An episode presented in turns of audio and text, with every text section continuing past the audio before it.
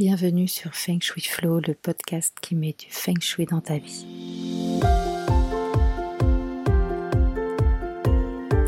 Mon nom est Aude Charot, je suis expert Feng Shui.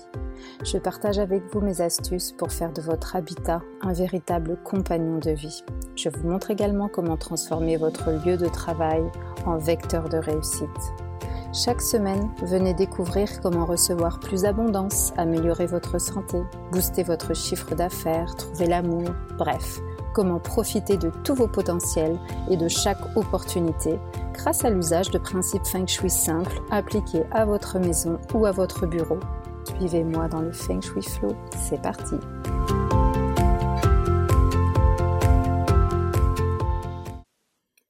Bonjour à tous, je suis ravie de vous retrouver pour cet épisode numéro 1 du Feng Shui Flow. Alors comme promis lors de l'épisode pilote, je vais vous raconter aujourd'hui euh, comment le Feng Shui a changé ma vie. Alors mettez-vous dans l'ambiance. Il est 23h02. Vous vous êtes démaquillé si vous êtes une femme, lavez les dents, mis en nuisette, vous avez mis vos bouchons d'oreille au cas où un camion ben passerait dans la rue. Vous éteignez la lumière, vous fermez les yeux. Minuit 12, vous ouvrez les yeux, histoire de voir l'heure qu'il est.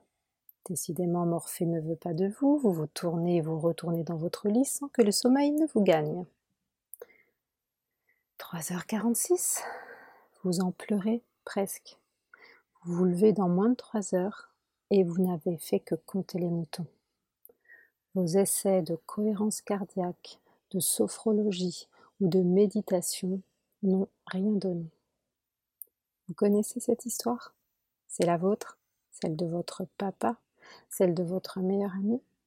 Eh bien, c'était la mienne, jusqu'à ce que le feng shui entre dans ma vie. Le feng shui a changé ma vie, mais littéralement, pour deux choses. Déjà, insomniaque pendant plus de dix ans, je dors maintenant comme un bébé. Et deuxièmement, j'ai quitté mon emploi pour faire de l'expertise Feng Shui mon nouveau métier. En fait, j'ai toujours été très sensible aux énergies dégagées par les lieux. Ne vous est-il jamais arrivé d'entrer dans un lieu et d'éprouver comme une gêne, avec vraiment l'envie furieuse et inexpliquée de ressortir tout de suite? Ou au contraire, de vous sentir tellement bien quelque part que vous auriez pu y rester des heures? Vous voyez de quoi je parle en 2017, j'ai eu l'opportunité d'être formée par une experte Feng Shui et je n'ai pas hésité. Après un DESS de finance, j'ai travaillé pendant plus de 20 ans dans un grand groupe international. J'ai commencé ma carrière en tant que contrôleur de gestion et j'adorais mon métier. Puis je suis devenue business analyst, demand manager, process expert, que des jobs que mes enfants avaient du mal à expliquer à la maîtresse, vous savez, dans la fameuse fiche de, de renseignement à remplir en début d'année scolaire. À la fin, je n'étais plus heureuse. Bien qu'ayant des collègues super sympas, un temps de trajet vraiment improbable en région parisienne, j'allais au boulot en 15 minutes à pied, et un job vraiment top pour mon CV, il m'était absolument impossible de rester.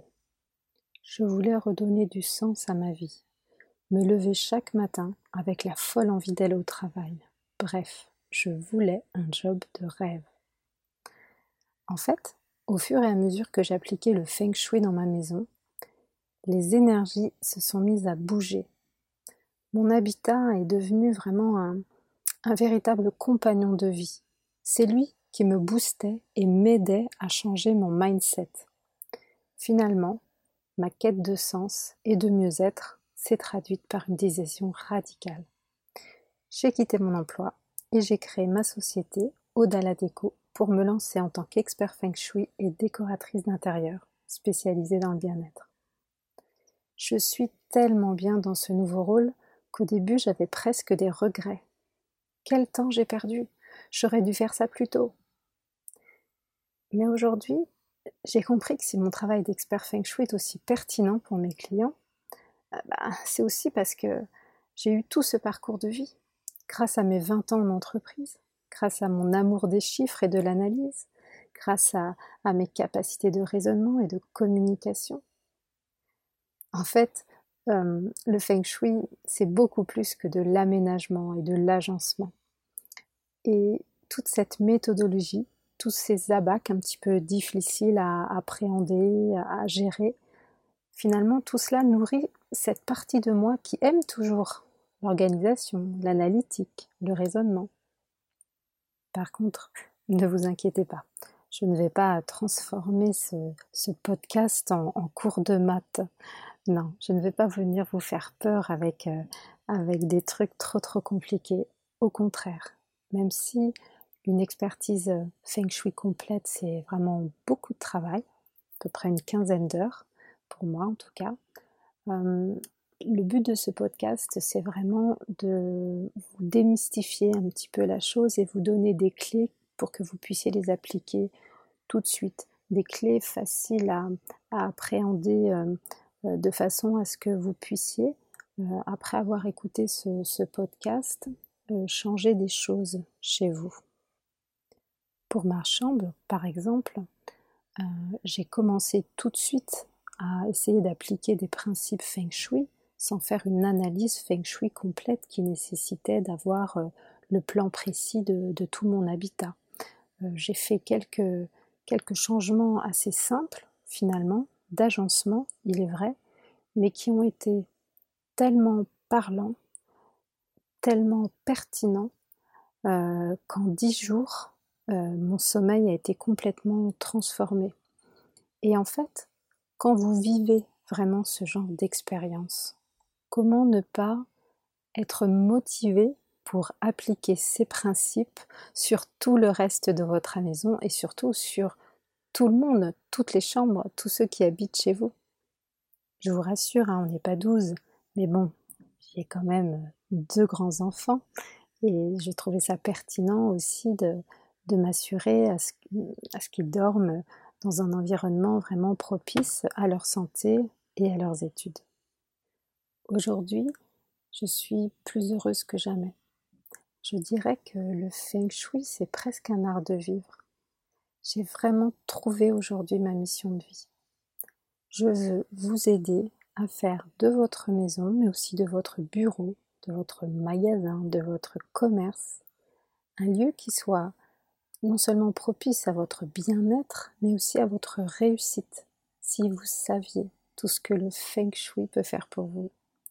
J'ai évoqué mes problèmes d'insomnie, mais retrouver un meilleur sommeil, c'est juste un des bienfaits que peut vous apporter cet art millénaire.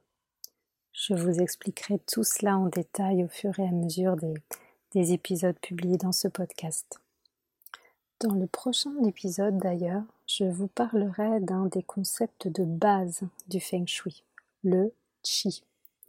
C'est la force vitale au cœur de toute chose.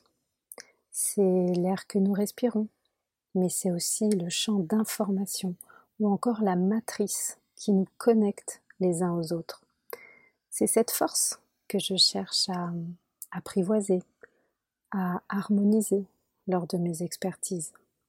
C'est la qualité de cette énergie qui influence grandement votre environnement.